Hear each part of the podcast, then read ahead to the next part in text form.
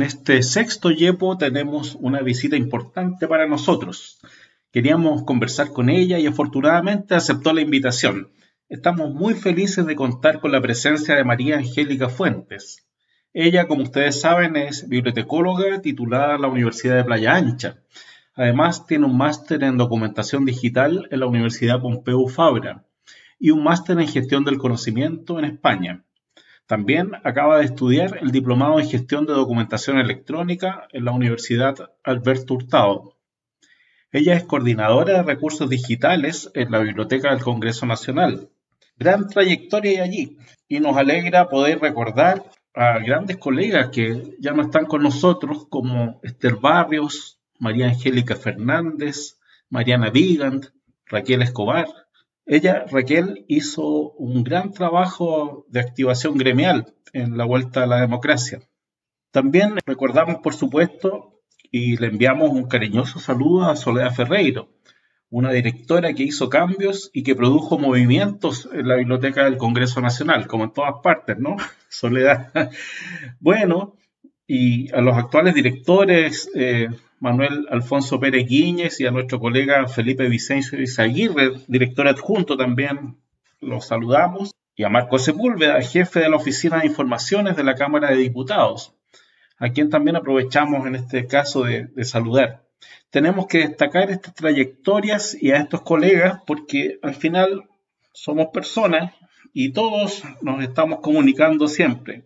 Además, María Angélica acaba de terminar un periodo como presidenta de IFLA para América Latina, de IFLA LAC, un cargo que nos distinguió a nivel país y nos alegra mucho que haya tenido esta función, este liderazgo.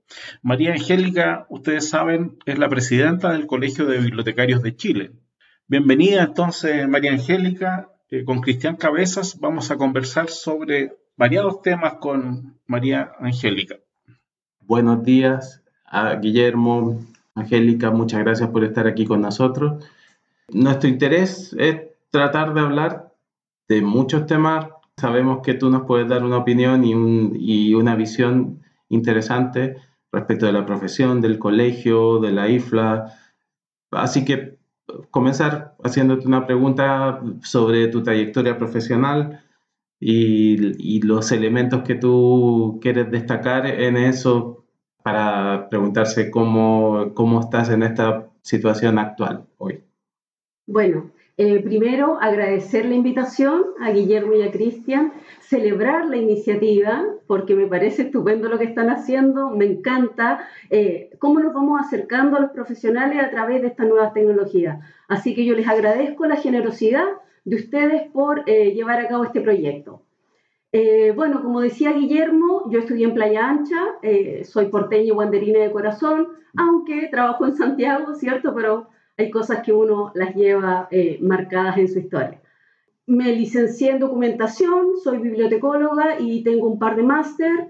Profesionalmente me desempeñé en varios lugares en Valparaíso inicialmente, universidades, centros de investigación, y luego llego a la Biblioteca del Congreso en Santiago, donde me he desarrollado en varias áreas. Empecé en procesos, luego arquitectura e información y ahora estoy en el área de recursos digitales. Así que desde ese ámbito, tratando de aportar y desarrollar profesionalmente y trabajando en el colegio bibliotecario desde el primer día que me titulé. Lo primero que hice fue llevar mis documentos al colegio y esperar el tiempo para tratar de ser consejera y aportar a mi gremio, porque yo creo en lo colectivo y que la fuerza de todos es la que nos puede llevar a grandes logros.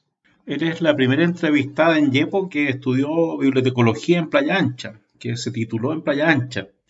Yo sé que allá se vive una vida universitaria intensa, no exenta de conflictos, pero una vida especial, de mucha convivencia. Eh, nosotros sentimos eh, que existe un cierto sello. El profesor Gómez siempre decía que la gente de Playa Ancha sacaba pecho y se proyectaba eh, mucho más que los de Santiago. ¿Tú sientes ese sello eh, de la UPLA?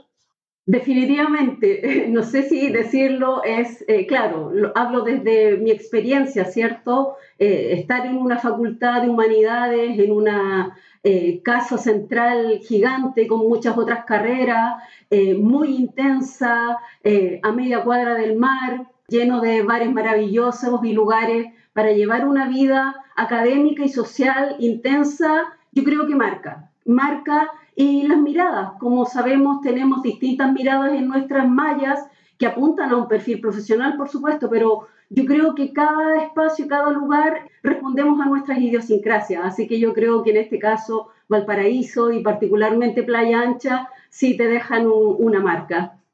Entrando al tema de, de la asociación, del colegio, queremos que nos cuentes cómo ves hoy, qué, es lo que han hecho en este periodo, cómo ven la actividad del colegio actualmente. Bueno, eh, como ustedes deben saber, en el momento en que yo asumo la presidencia, ¿cierto? Yo era consejera, asumí por la eh, renuncia del eh, presidente que estaba en ese momento por temas laborales, así que me vi, entre comillas, en la obligación de asumir con esta responsabilidad y en ese momento empezamos a trabajar los proyectos que estaban eh, en, curso y elaborar otros. Y ahí tuvimos la fortuna de saber que el 2021 era el año iberoamericano de las bibliotecas. Y lo que hicimos fue articular con una serie de organizaciones e instituciones nacionales, internacionales, latinoamericanas, para poder hacer una actividad en torno a este año y destacar el rol de las bibliotecas y de los profesionales de la información más allá de los libros. Esa era la mirada, esa, esa fue eh, la discusión que nosotros quisimos poner, porque de pronto a las bibliotecas y a los bibliotecarios se nos enmarca, ¿cierto?, solo asociado a los libros, lo que es maravilloso. Sin embargo, nosotros vamos y somos más allá que los libros. Las bibliotecas son espacios colectivos, son espacios de comunidad, son espacios en donde nosotros tenemos que desarrollarnos a través de eh, los servicios, los productos y de nuestras comunidades a quienes nos debemos. Así que ese fue un gran proyecto que ganamos y además eh, contamos con eh, la adjudicación de un proyecto del Fondo del Libro que nos, nos ayudó a convocar a muchos tipos de bibliotecas, a muchos tipos de profesionales, no solo bibliotecarios, sino trabajadores de la información en donde quisimos darle una mirada crítica a lo que estamos haciendo hoy día, cómo lo estamos haciendo y cómo nos proyectamos en el futuro. Así que yo creo que dentro de, de, mi gestión esto fue un gran logro. Posicionamos a las bibliotecas, hicimos cápsulas, videos. Originalmente el proyecto quería llevar en vivo a estos lugares, estos espacios, pero dada la pandemia ninguna biblioteca pudo abrirnos sus puertas, ¿cierto? Así que en ese contexto, eh, con mucha creatividad, hicimos videos asociados a la tipología de bibliotecas y todo esto está de acceso libre, gratuito, para que ustedes lo utilicen, lo utilicen para mostrar sus servicios, para mostrar sus bibliotecas y lo que significan en cada una de sus comunidades. Este material está en YouTube, ¿verdad? Allí es donde se puede ver. Así es. Todas las conferencias, los seminarios y los talleres quedaron grabados en un canal de YouTube y ahí mismo están estas mini cápsulas que llamamos porque tratamos eh, de hacer videos breves, ¿cierto?, que describieran tipologías de biblioteca. Entiéndase por bibliotecas especializadas, escolares, públicas, patrimoniales, etc. Así que yo los invito a revisar eh, a repasar las conversaciones que tuvimos, ¿cierto? Porque tuvimos grandes invitados internacionales y nacionales y además hacer uso de este material, porque esa es la intención de dejarlo de disposición eh, libre y gratuito. Cuéntanos sobre tu rol en, en la IFLA para tener una idea de cómo también eso ha servido para crear una dinámica entre la asociación, los bibliotecarios chilenos y esta Asociación Internacional de Bibliotecas. Claro, eh, bueno, como todos saben, la IFLA es la Asociación Internacional de Bibliotecas y Bibliotecarios que reúne a todos los eh, bibliotecarios y sus asociaciones del mundo. Nosotros participamos en la IFLA hace muchos años, pero nunca habíamos tenido una presencia de un chef.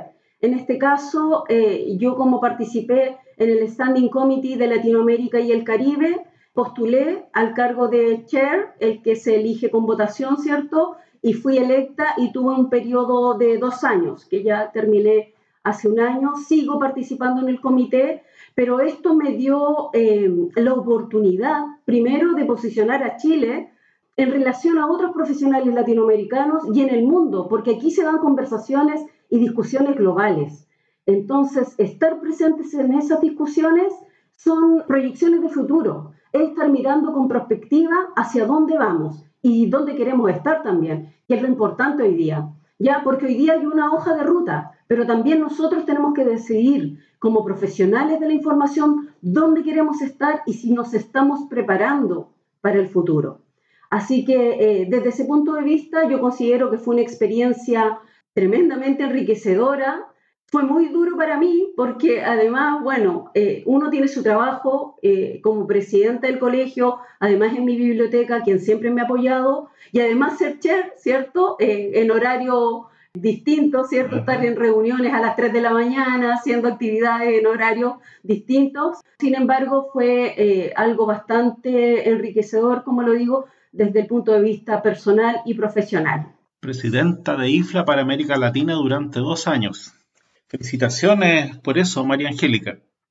Dentro de todos los YEPOS, los YEPOS los definimos nosotros como nudos, conflictos, enredos, que tratamos de desenredar en estas conversaciones. Hay uno que en este momento es muy candente, eh, que tiene que ver con el debate constitucional para la nueva constitución, eh, donde volvió a aparecer el conflicto este entre los derechos de autor y los derechos de acceso a la información. Dos derechos que tienen que estar en equilibrio y que generalmente están en pugna también. ¿Cómo ves tú este asunto? Bueno, como ustedes dicen, este es un tema bastante candente y que yo creo que está lejos de, de dejar de serlo, ¿cierto? Porque efectivamente, como dice Guillermo, hay conflictos y hay formas distintas de resolverlo. Como antecedente, eh, yo les quiero contar que Chile es uno de los pocos países en el mundo que tiene en su ley excepciones y limitaciones para bibliotecas. ¿ya? Ese fue un tremendo logro eh, que se hizo con muchas instituciones de la sociedad civil, universidades, ONG, y en este caso, eh, quien lideró esta, esta discusión fue el Colegio de Bibliotecarios en ese momento, para lograr estas excepciones y limitaciones para bibliotecas, archivos y museos. Dicho esto, el conflicto yo creo que se genera en la medida en que no se entiende qué queremos lograr como sociedad. Nosotros estuvimos presentes en todas las discusiones de la convención de la Comisión de Conocimiento, en donde si bien no tuvimos la oportunidad de participar eh, presencial, sí lo hicimos de manera virtual y enviando toda la documentación que respaldara por qué nosotros creemos importante, relevante y vital que el derecho a la información, que el derecho al acceso a la información esté en la Constitución. Ahora, claro, hay distintos actores, ¿cierto? Que sabemos que cada uno tenemos nuestros intereses. Para nosotros nuestros intereses responden con respecto a nuestras comunidades y nosotros tenemos la responsabilidad social y política de velar por el acceso de información igualitario y en equidad para todas las personas. Entonces, frente a eso, nosotros hemos estado presentes en la discusión con documentos, con la normativa internacional, con las experiencias internacionales, con el fin de velar por el acceso a la información. Las bibliotecas son uno de los pocos espacios que por antonomasia son democráticos, en donde cualquier persona puede ingresar sin ningún sesgo. Aquí es donde de verdad la palabra igualdad con equidad se da en toda su dimensión. Entonces nosotros tenemos que proteger esto y proteger para que todos tengamos este acceso a la información, como digo, con igualdad e equidad. Pensando en en nuestra profesión aquí en Chile respecto del colegio y en general respecto de cómo los bibliotecarios y las bibliotecarias nos estamos relacionando, estamos formando redes, estamos participando de los procesos en los que está el país. ¿Cómo percibes tú eso desde tu posición? desde mi posición, desde la realidad, yo lo percibo débil.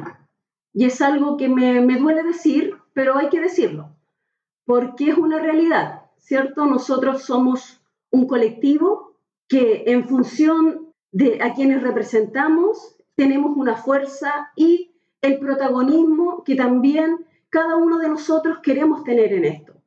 Como decía y conversábamos, hoy día se vienen cambios, cambios tremendamente relevantes para los profesionales de la información, muy importantes para los bibliotecólogos. Estamos hablando de una futura ley de archivo, estamos hablando de la del cambio, de la nueva política del libro y la lectura, estamos hablando de una ley que está en curso de transformación digital.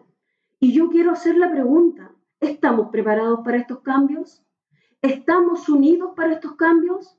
Cuando vayamos en la defensa de estos cargos profesionales, ¿estaremos unidos para hacerlos? Entonces ahí es donde eh, yo me cuestiono la participación. Sabemos que hay una crisis de participación a nivel global, ¿cierto? Porque primero yo, segundo yo, tercero yo, porque sabemos que el modelo económico del individualismo nos ha permeado a todos. Sin embargo, hay algunos que todavía creemos en el trabajo colectivo, aunque sea de la formalidad, porque también vemos que hay otros grupos que a lo mejor no son tan formales como el colegio bibliotecario, pero que están haciendo cosas. Y aquí es donde yo hago el llamado, el llamado con generosidad y desde mi parte con humildad, de unirnos frente a los desafíos. De lo contrario, no vamos a ser más fuertes. De lo contrario, vamos a lograr lo que dicen eh, el dicho, dividir para gobernar. Y eso es lo que lamentablemente en las últimas décadas ha sido el día a día. Yo en mi parcela y el resto como pueda. Y eso es lo que nosotros tratamos de cambiar. Eh, tratamos de cambiar con el trabajo colectivo, integrador, porque es muy fácil criticar, y yo he crecido mucho con estas críticas, pero también cuando pedimos manos para trabajar, ahí es donde queremos ver a los bibliotecarios, ahí es donde queremos vernos presentes, desde la crítica constructiva y desde la acción. Eso es lo que a mí me gustaría enviar como mensaje. Te agradecemos mucho, esperamos que este mensaje le llegue a muchas personas en, este, en esta audiencia que se está desarrollando para el podcast que nos identifica porque tiene que ver con nuestra profesión y con el futuro y con las cosas que queremos lograr. Bueno, en esta cruzada los bibliotecarios vamos contra la corriente, pero los bibliotecarios sabemos que tenemos mucho que entregar y que nuestra profesión tiene un tremendo valor social. Por eso no podemos claudicar. Eh, creemos que este mensaje tuyo llama a la reflexión y a la acción también. Muchas gracias María Angélica por tu participación hoy. Espero que nos permita hacer conciencia del propio gremio, de las propias personas. Nadie está solo en el mundo y pienso yo que el colectivo profesional es sumamente importante. No podemos perder de vista que tenemos colegas muy valiosos y valiosas que pueden aportar aún más a este colectivo. Así que muchas gracias una vez más, María Angélica. Muchas gracias a ustedes por la invitación y reitero, el colegio somos todos. En la medida en que fortalecemos nuestros colegios o nuestros colectivos profesionales, nos fortalecemos a nosotros mismos. Así que muchas gracias y mucho éxito en esta eh, maravillosa empresa o emprendimiento, ¿cierto? Y que siga igual y tener a muchos otros colegas porque, como dice Guillermo, tenemos mucho que decir. Gracias.